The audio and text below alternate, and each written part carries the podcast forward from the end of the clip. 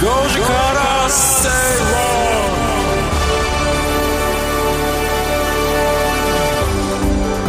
論12月11日月曜日時刻は5時を回りました。皆さんこんにちは。吉崎誠二です。こんにちは。アシスタントの内田まさです。いや 吉崎さん。すごい声ですね。歌手の練習をしてたわけじゃなくて 普通に過ごしておりましたが ちゃん土曜日も日曜日も結構おとなしくしたんですが、はい、忘年会続きだったわけでもなくなく？単純に左喉が痛い。なんか風邪かなんか？今日病院に2回行ったんですけどまあ扁桃腺が腫れてるねって風邪でもないしまあ扁桃腺が腫れてるねまあ、疲れだろうねっていうことで。あそうですか、はい、年末に向けてねやっぱ仕事も忙しくなる時期ですから。そうですよね。ちょっとどうしよう。笑っちゃうんですけど 失礼ながら。まあでもあのできる範囲の中で 精一杯そうです、ね、皆様にお届けしていこうかなと思います、政治精一杯。政治精一杯。正論で頑張る。もうお お聞き苦しいところもあるかもしれませんがうっちに助けていただきたいなと。今日なので久しぶりに番組も我々マスクをして。マスクをして久しぶりですね。いやあれ？1年前ぐらい？こんな感じでした？マスクの時ね。ね今日ねアクリル板もまた入ってます。再び？復活アクリル板。なんかすごいちょっと喉が痛いだけで もう隔離者扱いですからね。そうですね。苦しい立場ですよ、ね、皆さんもぜひぜひお気をつけください、はい、気温がねやっぱりちょっと上がったり下がったり。疲れてたらあんまり、まあ、記憶があるんですけど一個あのある日ゴルフ行った日ね、はい、その日の後に同窓会があったんですよ。あららら、同じ日に。それたまたま、はい、同窓会で1時ぐらいまで飲んでまして。それか。その次の日にガンとやばっと思って、早く寝たんですが、はい。それから3日間ぐらい持ちましたが 週末に若干油断して。無理は禁物。禁物。油断も禁物、はい。うん、昨日の段階でほぼ声が出てませんでしたからね。本当ですか？じゃあ今日マシ？すごいマシです。はい。今日昼間ディレクターで確認して、ええまあギリだろうと。もうなんかラジオ聞いてらっしゃる方誰が喋ってるか分からないかもしれませんが 吉崎誠二さんです。吉崎誠二でございます、はい、さてさてちょっとねドル円が今足元16時40分ぐらいからぐっと上に伸びてですね、はいはいはい、146円の真ん中ぐらい、まあ、ミドルぐらいまで来ていてですね、今日の高値更新中という感じなんですが、はい、ある報道機関で日銀はマイナス金利やイールドカーブコントロールの撤廃などを今月急ぐ必要はほとんどない認識だというふうに報じたそうです。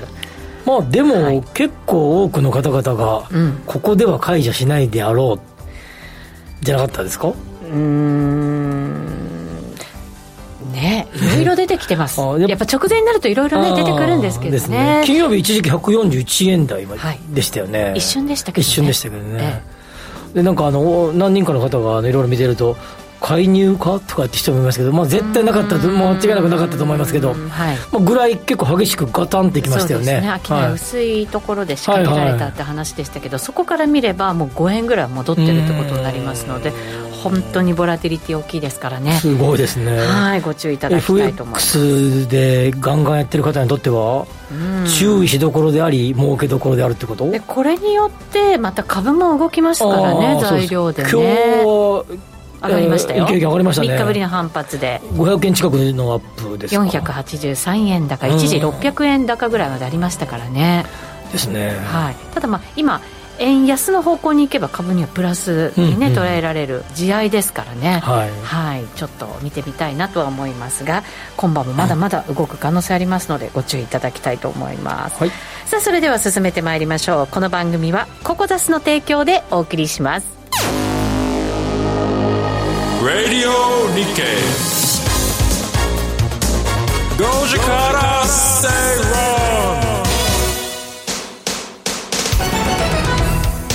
ラジオ日経では5時から正論をお送りしています。この時間は経済マーケットニュースをフラッシュでお届けします。まずは最初のニュースです。低価格戸建て分譲を手掛けるパワービルダー各社の在庫効率が悪化しています。オープンハウスグループの2023年9月期の棚卸資産回転日数はおよそ190日と需要が活況だった2021年9月期からおよそ40日伸び過去5年間で最長となりました。住宅価格の上昇や金利高で消費者が購入に慎重になり販売が振るわない状況です。採算悪化の懸念から株価も低迷しています。あのまあ、何度かねここでもお話した分譲戸建て厳しいぞと、はいえー、新設着工戸数における分譲戸建て減ってきてるぞという話をしたと思いますが、はい、違うアプローチで見れば、まあ、上場会社が発表している数字で棚卸資産回転にすなかなか住宅ではやらないですけども、あそうなんです、ね、はい、だけどえっ、ー、と建てた、まあ、製造した？住宅をどれぐらい抱えていたのかというところで、190日ですから、まあ、ざっくり6か月とちょっと。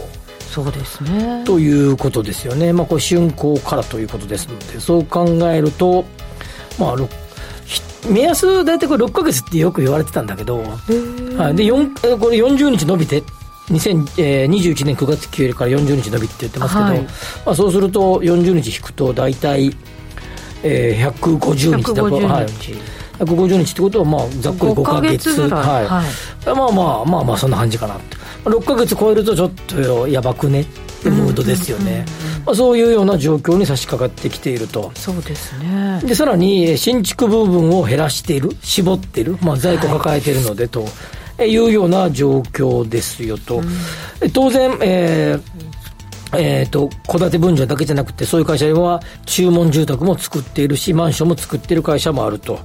まあ、それぞれの凸凹で、まあ、会社、あの、凸凹っていうか、プラスとマイナスで、うん、会社的には、あの、それぞれの、えー、業績なんでしょうけれども、まあ、ことですね、注文住宅と分譲戸建て住宅においては、まあ、かなり、えー、ちあのいつも喋ってるような新設住宅着工戸数以外の角度から見てもですね、まあ、厳しそうだなっていうところですよね。ちょっとね株価の話も出てましたけれども、はい、ちょっと前にやっぱりあの中間決算とか出た時に、はい、ハウスメーカーって悪い数字だったのにもかかわらず、はい、株価ってぐんと上がったんですよね、それはやっぱり今後の回復期待みたいなところを先取りされた感じだったのかなとは思うんですけれど、今ってやっぱり国内もちょっと頭打ち感やっぱりちょっと出てきて、うん、海外の方もまだまだ金利高で、なかなか難しいって状況の中その期待がね、はい、どこまでやっぱりこう保てるのかってことになってきますよね、まあ、今回取り上げてあるこの日本経済新聞取り上げてる3つは、はい、まあ、国内メインで、まあ、海外も一部やってますけれども、はい。まあ、他の、えーまあ、いわゆる主要大手3、4メーカー、ハウスメーカーと比べるとですね、まあ、国内ウエイトが高いというそう考えたときにですね、まあ、なかなかここの先の伸びしろは、それほど少なくとも数か年の伸びしろは厳しいんじゃないかというところだと思いますので、まあ、はい決算悪くても、決算悪くてもって言っても、でも、ついこの間、積水ハウスの決算出てましたけど、はい、まあ、ちょっと悪いぐらいで、去年から。そうですね、はい、積水ハウスは、えっとね、5%の減益、はい、ということですね。で、他社のこういうところもっと落としてますもんね。それから考えたらね、やっぱあの住宅ウェイトが高いハウスメーカーの中でも、特にこういう戸建てウェイトが高いですね、戸建て住宅ウェイトが高いところは、今、苦戦中と。そうですね事業もそのポートフォリオでいろんなやっぱり柱持ってればまた違いますけど、はい、そこに集中となるとちょっと厳しいかもしれない。厳しいですね、まあ、真逆は大和ハウスさんとかね。戸建てウェイト少ない会社ですよね。よね、はい、他が伸びているってことで株価もいいですよね、はい、そういうところにやっぱり株価の違いというのがね、はい、出てきてるということですね、うん、それもちょっともしかしたら長引く可能性というのも視野に入れておかなきゃいけない、はい、24年中はこの傾向が続くかもね、という感じですかね。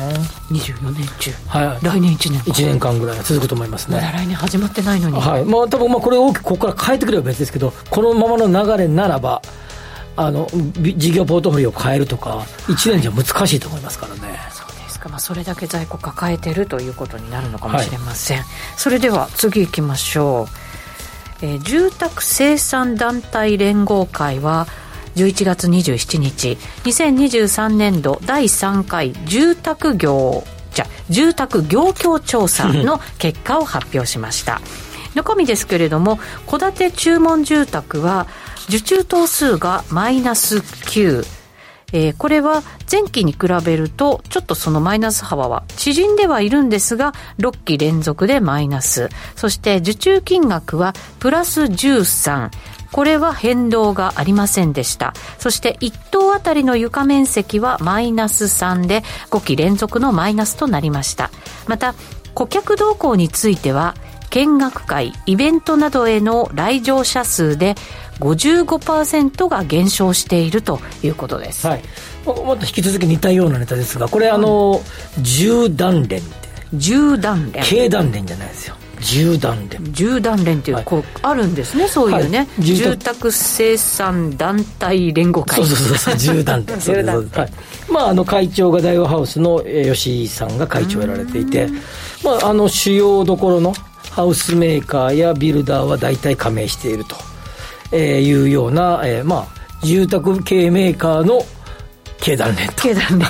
バージョン？経団連のそうか経団連の中にもまたこういうのいっぱいあるんでしょうねきっとね、はい、似たようなね、はい。が出してる、えー、数字でまあよ、えー、戸建て住宅よくないっていうことで取り上げたのは、まあ、このこれ DI 調査が、まあ、マイナス6期連続マイナスとかこれ DI 調査なんで。景況感ということですね、はい、景況感指数ですね。マイナスばっかりが出てるっていうところなんだけどえー、っとねこの一番最新のですね、第、えっ、ー、とですね、えー、平成5年、あ、いや、ちょっと間違えた。令和5年。令和5年。はい。の、えー、第2四半期の結果と、えー、三第3四半期。うん、だから7、9か。はい。違う違う違う。えっと、10、12期か。はい。の、えー、見通しっていうやつを見てると、まあ、この先もあんまり良くないっていう感じで、さらに年間の見通しを見ててもですね、前回の7月に発表した調査結果に比べると、10月、今回の最新ですね、10月の調査結果、11月の発表されたデータ、数字ですけれども、でもだいぶですね、予測を下げてるね。あ、そうですか。はい、見通しを下げている。で、持ちがですね、え注文住宅ね、25万6千戸見通しが、今回24万1000個見通し。僕でもこれね、まあ、結構断言してもいいけど、24万個絶対いかないと思うね。22 2万個台か3万個台前半だと思うね。これでも甘い見通しだと思うね。そうですもっと悪い数字が出ると思います。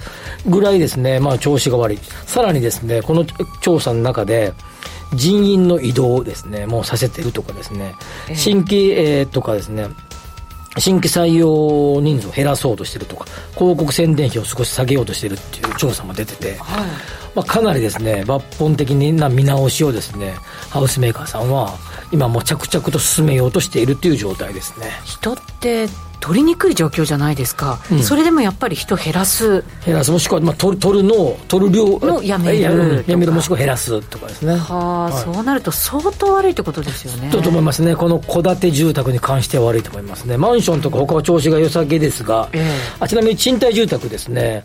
えー、7月の、えー、7月までの予測でですね、33万7000戸が、10月までの予測では34万5000戸。プラスですね、僕もこれ、僕もこの間いろんなこと予想出しましたけど、これは34万5千から34万個台の半ばで落ち着くと思います。これ多分予想通りだと思いますね。で、まあそういう感じで、まあ予想以上に悪くなっているっていうのが戸建ての状況と。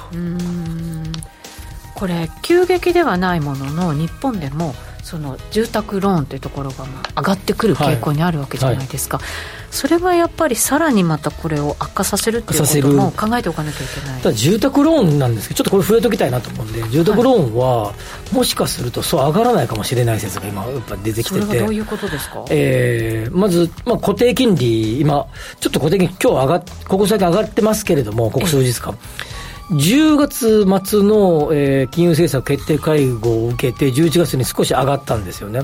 でもその後下がった。下がったって話、これ前月か、あ先週しましたしました、ね、この番組で。で、そこからちょっと固定金利、あの固定金利じゃない、あの長期国債上がってきてるんだけど、まあ、どうもそれほどでもなさそうだし、アメリカの金利が、下がりそうな雰囲気出たとすればですね、これ若干、もみ合い、あるいはもしかすると長期固定金利どうなのっていうような方向に行く。日本のこの長期金利もアメリカの金利につられる時はすごく多いですからね。はい、ね。ででそれともう一個ですね政策金出口の金融緩和政策の出口で政策金利をいじりましてこれはつまりマイナス政策マイナス金利の解除ですよね、はい、どこまで解除するかって、まあ多分元に戻すぐらいですから、マイナス0.5ぐらいからプラス0.5とか、うん、ほんのわずかのとこしかいかないとなると、短期プライムレートがどこまで、政策金利はいじいじれ、えー、いじっても短期プライムレートっていうのは市場で決まるわけですから、どこまで短期プライムレートの影響があるのか、はい、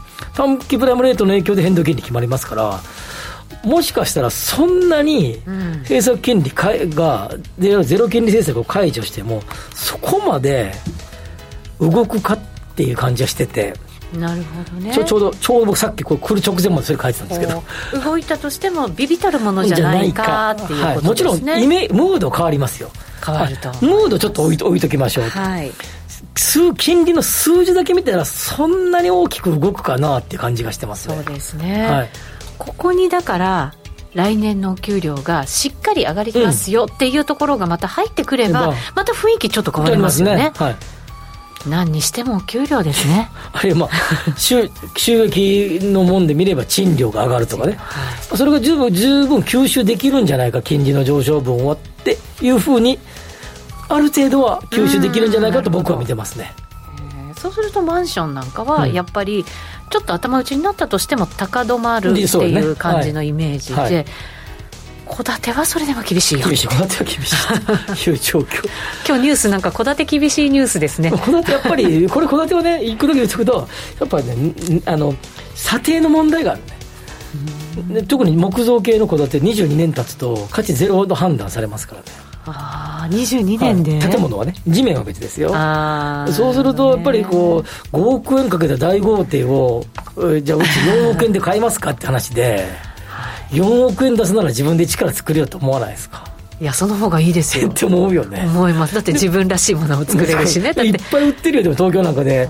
3億5億10億っていう戸建て住宅。中古物件で。それ買うって話で。あそうですよね、地面の価値は高いかもしれないけどそのもともと持ってた方のね思い出たっぷりみたいな家で個性出ますからね10億の家ってより出てるよ。1億の家より10億の家の方が出てると思うね。それが素敵だったらいいですけどね。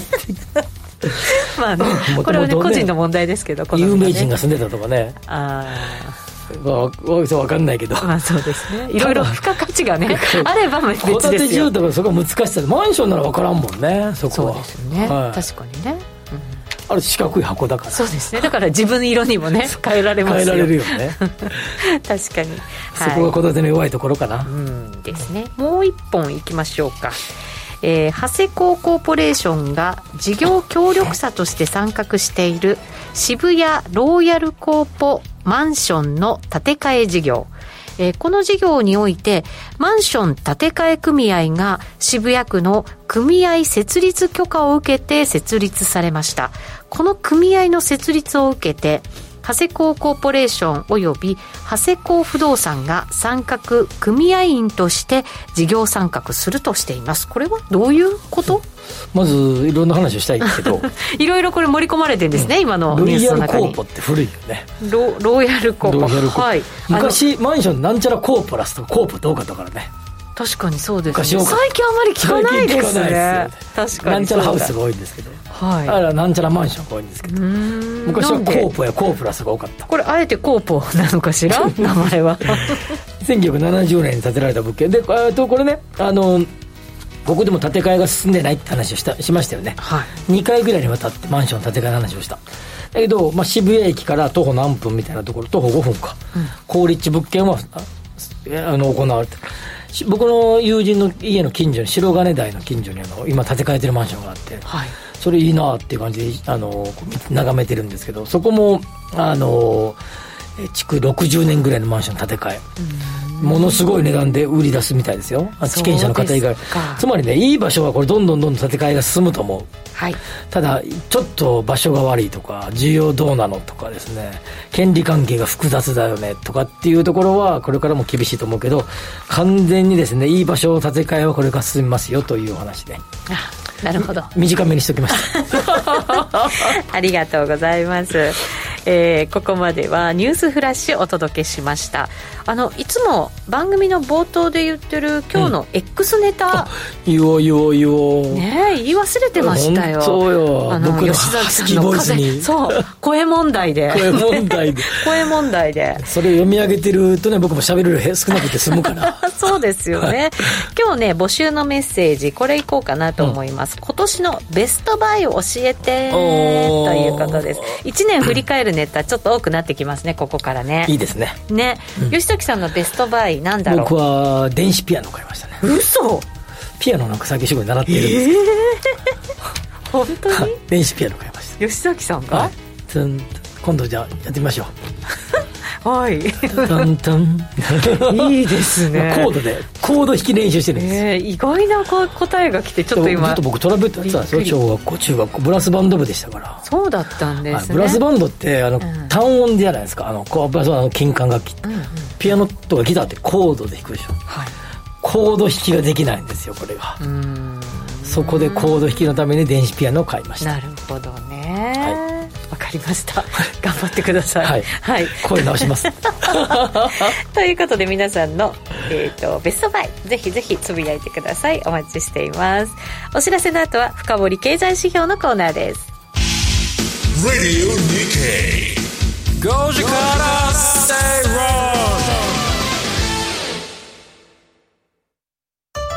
資産形成始めていますか？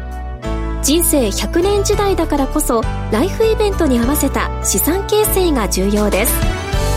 資産形成コンサルティングを行っているココザスの YouTube 資産形成チャンネルは投資の考え方から学べるため初心者の方にもぴったりなチャンネルです。これから投資資産形成を始めようという方は資産形成チャンネルでマネーリテラシーをアップさせよう。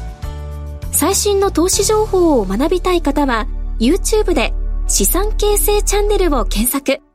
US Stock Market Press 平成のぶしこぶし吉村隆です。アメリカ株投資やってみたいけどどこから手をつけたらいいかわからないというそこのあなた。この番組でアメリカ株投資のポイントを一緒に学んでいきましょう。US ストックマーケットプレスは毎週水曜夜10時30分から YouTube でも配信中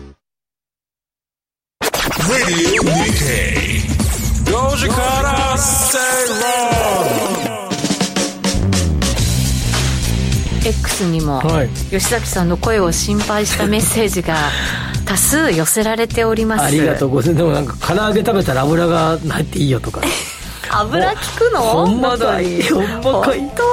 えー、高藤さんあ高見さんが言ってくださって、えー、高藤さん、吉崎さん。内さん皆さんこんにちは。吉崎さん声ガラガラ。大丈夫ですか？ジェイドさんからも声いたわってくださいね。ありがとうございます。ということですね。はい。あ幸三さんのベストバイ、うん、はい。ご紹介するとですね、はい。えっと、ものではないんですが今年はプロレス観戦に何回か行けました。久しぶりの会場での声出し応援ができたので本当に良かったです。こういうのをこと消費って言うんですね、うん、って。ね、ね、大事大事、ねうん、今までずっとイベントね、うん、あの行われないなんてこともあったし、ウェブデーみたいのもありましたしなんか家でね一人で声出しまあそれもやりますけど家でも。それでもねみんなでやるのはね楽しいですからね。そうそう。そう、そういうのも大事そうね。そうね。でウッチーのベストバイは何だったんですか？なんだろう。なんだろう。何か買ったかしら？いや買ってるけど日々。こと消費こと消費こと消費？いや物消費でしょうね私ね。物消費？物消費。なんだろうな。ちょっと考えておきます、うん、はい。最後まで言ってください、ね、最後までにちょっと確定させようと思います。はい、はい、えー、この時間、えーと、深掘経済指標のコーナーお。送りしましょう。今日キャップレート分析について吉崎さんに。あれ？違うの？これ。キャップレート分析であれ？違うの？そっちでいいか？うん。えっ、ー、と違う？あこれかしら、ね、うん違うみたいですね。ごめんなさい、うん、えっ、と深掘りはねえっ、ー、と既存の住宅販売量指数、うん。全国では前月に比べ2.5%増になったというそんなニュースが入ってきていますのでここで取り上げようと思います、はい、こっちね、はい、はい、ここの記事がはいね。はい。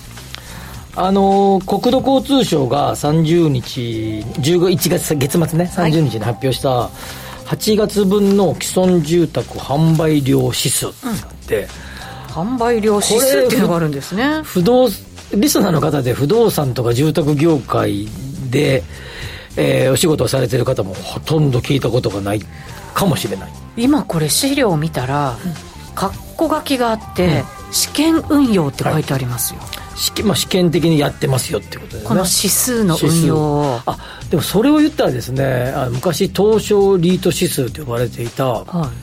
えー、今ね不動権住宅あごめん東証住宅価格指数と呼ばれていた今不動権住宅価格指数ってあるんですけどこれも長いずっとなかなり長い間試験運用ってやってたね。なので、まあ、試験運用っていうのはいろいろ修正するかもしれませんよと。あのやり方をとか元データ。するかもしれませんよ、まあ、今やってますよとか。あるいはエリアをここだけに絞ってますよとか。いう場合にまあ使われるとりあえずやってます本格活用を運営するための、うん、まあ、テスト的なものを始めて、うん、でいろいろこう加えたりとかしながら、うん、どんな感じが一番いいかなっていうのを探ってる状態。そうですそうですはい、はい、でこれえー、っとですね既存の住宅がどれぐらい売られているの売れているのか、まあ、中古住宅ですな要は、はい、というのの指数です。でこれどうやってるかっていうと、えー、当規模の移転データえー、誰々さんが持っていた住宅を内田正美さんが購入されました、うんうん、そこでそうそう登記を入れなきゃいけないですね。そうですね。でもともとの方の登記を消す消す抹消登記、はい、で新たに抵当権と,、えーと、権利の、えー、証明するための登記と、まあ、ローンを借りていれば抵当権の設定登記っていうのがされますが、はい、その登記に基づいて、えー、登記見れば何平米って載ってますからそうですね、はい、土地の広さ。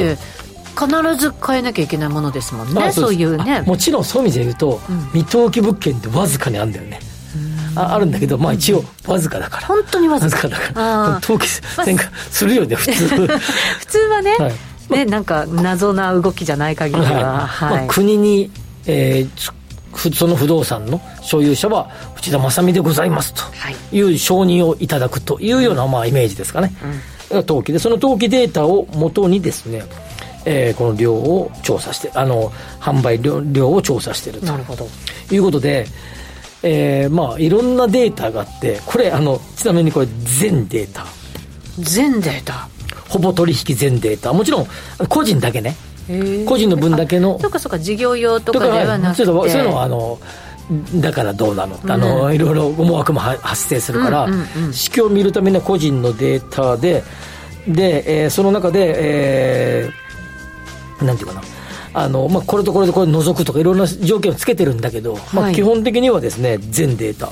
なるほど。で例えばまあ分かりやすく言うと、えー、空き家の調査。これ住宅土地統計って5年に一度やる空き家の調査ですけど、はいバーって見てですねあ例えば、えーうん、兵庫県なんとか市なんとか郡内田村みたいな村があったとした時にそこ見に行ってあ何軒空き家ですなじゃあこれを大体似たような感じで言うとこれぐらいですなっていうのを推計していくわけねこれ推計なしお事実全データ全てが事実、まあ、100%って言わないけど、まあ、分かんないのもあるからちょっと誤差は除いて、はい、それ以外、まあ、ちゃんとはっきりしてるもの全データうんじゃあ吉崎さんこういうデータ使っていろいろ記事書かれたりとかするわけじゃないですか、うん、多分結構確かなデータだぞこれは。これはそうですね。さっきのねあの空き家の話はなぜしたかっていうと5年に一度調査される空き家のと、えー、土地統住宅土地統計、はい、来年出ますけどに去年、えー、今23年調査が行われていて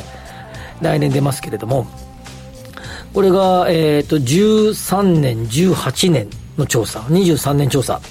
24年に発表に19年に出た時に18年調査がね翌年結果出た時に、おお少ないぞとみんなエコノミストたちが言ったんだよ、うんうんうん、でそれの率が、えー、13年の時が13.53%空き家率、はい、で、えー、18年の時が13.56%わずかですもんね。0.02しか変わってなかった、はい、でやっぱりその当然その空き家の実数自体は増えてたんだけど率で見たらそれほどでもなかった実数もうちょっと増えてるんじゃないかっっていうような、まあ、話がいっぱい出たんだけど、ただ、推計調査である以上、これ、どうしてもこの誤差は出るんだよね。でまあ、いろいろなことを、えー、統計するか、調査、分析、統計、統計分析をされる方はやられてるんでしょうけれども、それでも出る。出る。これは、出ない。ほぼ出ないんじゃないか、と言われている。なるほど。結構だから推計のデータにならざるを得ないっていう場合もたくさんあるわけですよね、うん、だけどこれはだからそういうものを埋めていこうとして今試験運用されているものということですね、はい、はい、でこれで、えーまあ、どれぐらいの数が動いているか、うん。ですね。動いているか。動いているか。はい。だから要は値段がいくらじゃないですよ。はい。統計棒では分からないそうですね。はい、うん、でこれがまあどれぐらい動いてるかということで、2010年の1年間、年間を100とすれば、えー、と最新の令和5年ですから、えー、2023年。8月は、えー、全部の合計で季節調整値を、季節調整かけたら、えー、117.3。お動いてますね。動いてますね動いてますよ。でさらにですねなんかあのマンションだけ見れば124.6、もう活発じゃんってことね。そうですね。でこれちょっとここ最近見れば5月は118.8 6月がマンションね、うん、122.9これ月ごとに出るっていいですよね。だって月にだからまあ1月から、ね、あごめんなさい。1日から31日までのやつ取っね、確かなデータが月ごとに出るって すごいことですねで、えーと、今月は124.6と。でさらにですね投資マンションとかっていうのは、まあ、投資の思惑があるのでそれ、抜けちゃおうよと、うんうんうん、投資マンションどんなやつってまあおおむね30平平米以下じゃないと、まあ、ちっかい部屋じゃないと、うん、ワンルームとかね、はい。うん、じゃないという、まあ、想定のもとでやると令和5年5月が100.2、はい、令和5年6月が104.6令和5年8月が102.9、うんどういうことか分かりますかこれ？安定してますね。徐々に徐々に徐々に増えてる？ちょっと待ってうちちょっと待って、うん、何何何？マンションで30平米除くと急にですね、うん、あそうか。マンションの中ではね、うん、少ないんだ。そう単位少ないまあ増えてるけど。ねそうなんだよ。つまりワンルームマンションとか投資マンション相当入ってんなってことなんですよ。なるほどね。まあ分かんないよ。2010年の頃が大して動いてなかったかもしんないよそうか。2010年の1年が大して動かなかったかもからかもしれへんけれどもマンションの数字だけ見たら2010年を100とすればマンション全部で見たら124.6でと、まあ、いわゆる投資マンションの除いたら102.9どういうこと？って言うと結構投資マンション割合入ってるんちゃうのと。ですね。結局だから実需はまあまあそんな量変わんないよ。そうそうそうそうそう、ね、でその中で盛り上がってるよっていうのは投資じゃんっていうのあの数だけ見ればそうですよね数だけ見れば金額じゃなくてねはいはい数だけ見ればへえでもねこれ見ればでこれにですよだから除いたワンルームとかをもし上乗せするんだとしたら、結構な感じですよねでワンルームこれよこれそうかそうかそうかもうそうだそうだ。そうだ。全体には入ってるからね。入ってる入ってるそうだ。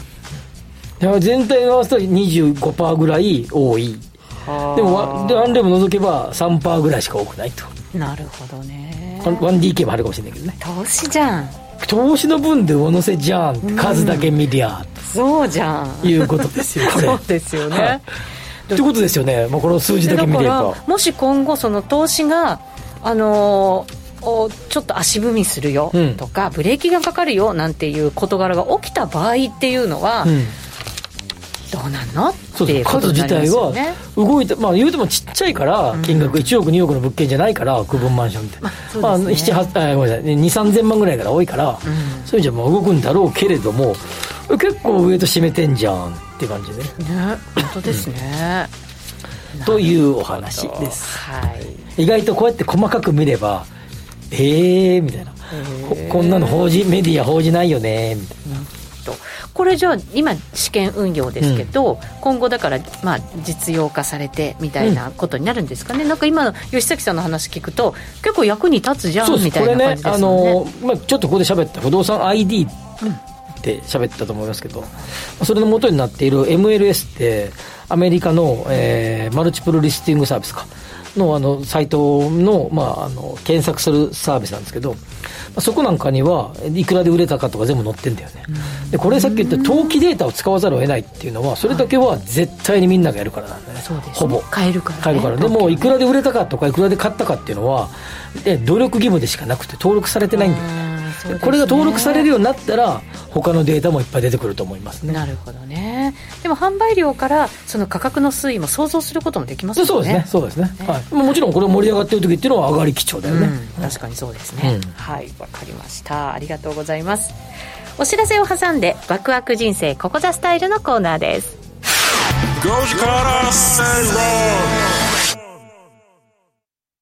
新年1月13日土曜日午後1時からラジオ日経マネースクエア共催2024年新春セミナーを開催します。ゲスト講師は、東端リサーチ、加藤いずるさんと、現役ファンドマネージャー、西山幸四郎さん。マネースクエアからも総勢6名が登壇します。このセミナーは、会場リアル参加と YouTube ライブ観覧のどちらでもご参加できます。会場は、東京メトロ都営地下鉄、日本橋駅直結、コングレスクエア日本橋です。お申し込みはオンライン限定。ラジオ日経ウェブサイトイベント一覧にある1月13日セミナーページからリアル参加、YouTube ライブ観覧のうちご希望する参加方法のボタンをクリックしてお申し込みください。リアル参加に先着200名様、YouTube ライブ観覧に先着1000名様を無料ご招待します。締め切りは新年1月11日木曜日夕方5時。当選者には参加に必要な情報をメールでお送りします。5時から今日は番組で今年のベストバイ教えてということで、うん、X でポストしてもらってます。はい、はい、玉ねぎ小屋さんでいいのかな？お隣の市にあるショッピングモールで買った栗おこわとシュトレン、うん、リピ確定の美味しさでした お腹空いてるからこの時間ねこういうポストなんかいいなって読んじゃいますね。ついつい。リピ確定リピ確定。最近なんか普通の言葉になってきた、ね、確かに、リピ確定、はい、市民権得ました。得ましたね、うん、確かに、ちょっと使ってみたいですね。まだ使ったことはないです。本当ですか？自分では。僕もない僕もない はい。さてさてこの時間はワクワク人生ここザスタイルのコーナーです。人生100年時代を豊かでワクワク生きるためには一体どうすればいいのか。このコーナーでは結婚やお子様の誕生転職リタイア住宅購入など個人のライフイベントを充実させるヒントをリスナーの皆さんと一緒に探していきます、えー、今日はですね今度こそキャップレート分析キャップレート分析ね、はい、していこうと思いますあのキャップレートはあの、まあ、そのな日本語に訳すと、えー、キャップ、まあ、だからキャピタライズあだから、うん、期待する利回りって感じか、うん、投資家の期待する利回り、はい、要求利回りって感じか。これぐらいの利回り欲しいな、うんこの不動産に投資するなら、はい、みたいなそんなイメージですね、うん、キャップレート。キャップレート。最初聞いた時何のことだろうって思いましたけどね。キャップをするレートみたいな。蓋か？そうそうそう。何に蓋するんだろうみたいな感じでしたけど。それがキャップレートがまあ大体何個かのシンクタンクが出してますけど、はい。まあ、今回あの日本不動産研究所っていうですねとこが出してるデータが半年に一遍出ますけど、うん、11月の末ぐらいに出たデータがあって、はい、ちょっとそれを解説してみようかなと思います、ね、はいお願いします。大丈夫ですか声？大丈夫です、はい、まずキャップレートをさっき言ったように、まあ、期待する利回りっていうことですので、あのまあ、何に使うかっていうとですね結局あのこの不動産を購入するに際して、はい、これぐらいの賃料これぐらいの経費を使っている。賃料から経費引くと NOI って言いますけど、うん。はい、あの要は純収益ね、うん、純収益これぐらい。それで値段これぐらい、うん、これ妥当かっていうことね、はい、妥当かどうかをどう判断するのか、という目安としてですね、はい、例えば年間に100万円の利益があります。100万円の利益。収益がありました、はい、あの入ってくるのと出ていく。の、うんうんうん、全部差し引いてね。それでじゃあ、えー、その物件がえー、っとじゃあ3000万でした。3000万でした。というふうにこれが妥当かどうかというところですね、はい、これをだから利回りで割るっていうことで、うんうんうん、えー、100割る、えー、3000万3000万3%、うん、正しいんかいと、はい、ここに目安としてのキャップレートがあれば例えば5%ぐらいが正しいんだと仮にすればですよ、うん、えー、まあ、目安かなとすると100割る0.05、うん。えー、2000万、はい。まあ、2000万ぐらいが妥当かなと、まあ、こう判断するわけで、うん、その物件が3000万となっていれば高すぎやね、うん、これとそうですね。いう判断になるわけですね、はい、という意味でキャップレートは一つの投資の目安。要求なんだけど目安とも言えると、うん。現実はそうはいかないよっていう場合ももちろんあるし、はい、もっとすごいよって場合もあるし、えっと、その目安ですよというところで、まあ、それがどれぐらいかねと。いうところでこれは当然、えっと、地域そしてアセットクラスつまりオフィスビルだったり賃貸住宅だったり、物流倉庫だったりっていう、まあ、もう不動産そのものの種別によって変わります条件にもよっても違うし、はい、うん、でここでまあ皆さんのの身近なえー、っと賃貸住宅を例にとると、はい、えー、賃貸住宅で一番エリア的に最も、えー、利回りが要求利回りが低いというエリアは、城南エリアと呼ばれるエリア、まあ、恵比寿とか渋谷とかに電子でちょっと行けるかで行ける感じの場所、はい、でこれが今最新でいうと3.8%の、えー、キャップレート、えー、ということになっていると。はい、で、えー、前回も3.8、うん、史上最低が続いていると。いうことです、はい、一方であちょっとまあもう一個。ファミリータイプ。ファミリータイプ。はい、はえー、前回3.9、うん、今回3.8、うん、ということで並びましたよと。そうですね、まあ、ちなみにですけど大阪、はい、えー、ワンルームタイプ4.4 4.4はい。変わらずですね。札幌5.0 5.0、はい、福岡4.7とか、まあ、その4.0は4.6、そんな感じになってると。なるほど、はい、エリアによって多少変わると。当然エリアによってリスクが異なるからと、うん、はい、いうことです。でさらにですね、えー、ワンルームとファミリーでもどっちの方が利回りが高そうか、はい、いうことですが当然利回りが高いってことはリスクが高いってことですから。ね。まあ、東京なんかでいうとワンルームの方がリスクが低いであろうと。いうことで、ワンルームマンションの方がワンルームタイプの方がこれまで利回りは低かった、うん、しかしながらここに来てワンルームとファミリーが変わんなくなってきた、うん、っていうのがここ最近の特徴。ずっとまあずっとと100%とは言わないけどえー、まあ、えー、不動産まあこれ、まあ、まあ答え言っちゃうと不動産市況がバーって盛り上がってる時は似た感じになってちょっと、ね、若干どうかなっていう時はワンルームの方が低い。つまり利回りが割高。全体がこう底上げされるっていう感じなんですかね。ただ今後もファミリーの場合は値上がり期待があって。はい。ワンルームマンションって多分ほとんど投資用ですよ。投資とか貸貸す用ですよね、はい、ファミリータイプって自分で住むことも考えられるのでつまり実需用にですね売ることもできるかもしれないああそうかそうか。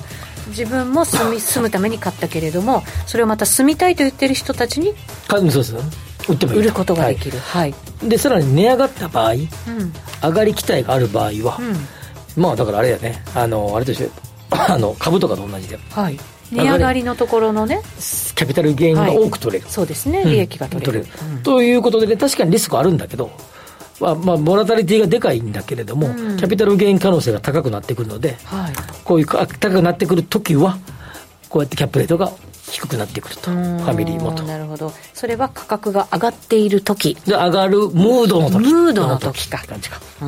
いうことですよね、はい。まあ、そういうのがまあここ最近の特徴、うん、ただこれはあくまでも投資家が要求するレートであって、うんはい、実際じゃあそれよりは要求よりも高いか低いかで時によって変わってくる、はい、実取引レートといいますか。実際に取引されている利回りはどれぐらいか、うん。それだったら多少なりとも差はいつもありますよね。そうですよね、はい、今、えー、当然、えー、こういうご時世ですから取引利回りは低くなってます、はい、この調査もあって先ほどの城南地域ですね、えー、3.8のキャップレートに対して取引レートは3.5 3.5ほうということで低くなっている、はい、つまり3.8ぐらい欲しいよね。今りあったらいいね。って思うけど、そんなのないですせ。と。3.5ぐらいですせ普通は。今は。夢と現実みたいな、ね、感じで何点5%になっていると、はい、でこの0.3%分ぐらいはそう、えー、ちょっと上乗せまあしょうがないかと。こういうご時世だから買っとくかちょっと高いけどと。いう感じで買われていると、はい、いうような状況になっていると。なるほど。いうことですね。ちょっとだから割高感みたいなね投資家からしたら気持ちの上ではあるっていうことですね、はい、ここの差がですねこう落ち着いてくると、ね、だから広がってくると熱狂感が上がってるところ、これがふーっと落ち着いてくるとですね熱狂感が止まってきてる、はい、そろそろちょっとサイクル的には次の局面に行くのかなっていう時今ってこの今取り上げた城南エリアのところで3、まあ、0.3、じゃないですか、はい、この0.3っていうのはどれぐらいのなんかあれなんですか基準感なんですか？まあそんなもんでどこかな。あまあまあまあこれぐらいならっていう感じ、うん、ちなみにですね譲渡エリア北入り回りが4.0譲渡って墨田区とか江東区、はい、取引レート3.6ですね0.4の差。どういうことかっていうと、ええ、まあ、要は主戦場がそっちに移ってるってことね差が広がってきてるそう広がってきてるってことなんで向こう要は上ちょっと高すぎんじゃねえとあの城内エリア、ね、だったらまあ別に丸の内来るのね大手町行くの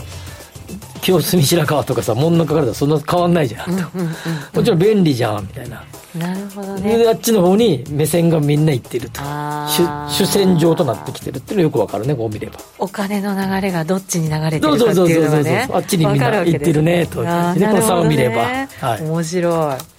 いうことです、はい、いろんな見方ができますのでまた他の見方もキャップレート改めてしてもいいかなと思います、はい、そうですね。はい。ということでここまではワクワク人生ここザスタイルのコーナーでしたより充実した仕事や生き方を実践したいビジネスパーソンの発見につながる番組、マネーのからくり。投資や移住、副業や起業など様々な方法で自分らしくお金に困らない生き方を実践している人々にインタビュー。話題のビジネスや働き方をテーマにお金の流れ、仕組みをわかりやすく解説します。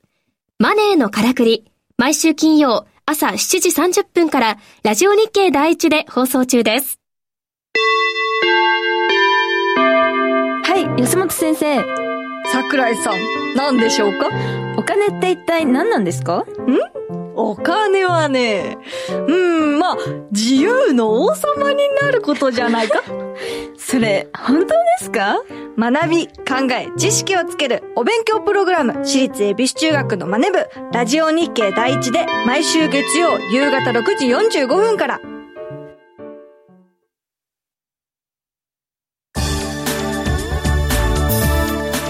ここまでは5時から正論お送りしてまいりました。今日は X で今年のベストバイなんですか、うん、というふうに伺いましたけれどもドリル師匠、忙しいごめんちゃうち。あれどうして遅刻？遅刻。遅刻ですか？今来た今来た。遅刻いけませんよドリル師匠、ちゃんと来てください。エンディングよエンディング。もう、はい、もうこら怒られちゃった吉崎さんに、はい、ウィスコンシン州さん喉が痛くても「Let's be positive」ポジティブ来ました。頑張ろう。よく頑張りました吉崎さんえー、とりあえず喋れてた？ねえ。大丈夫だった。プロ意識だな。自分で言うか。自分で言ったね。明日公演やねんな。ちょっと喉温めて。60分の公演プラス対談司会後半。それは長丁場えー、今日電話してで打ち合わせで対談のやつです、うん、俺のしゃべり少なめにしといてねって言って。そうですか。ねちょっといたわってあげてください、ベストバイ。みんな、はい、うちのベストバイは？ゴルフもう時間が来ちゃった。あ来ちゃった。ですよ。はい。この番組はココザスの提供でお送りしました。ここまでのお相手は？吉崎誠二と。内田まさみでした。明日も夕方5時にラジオ日経でお会いしましょう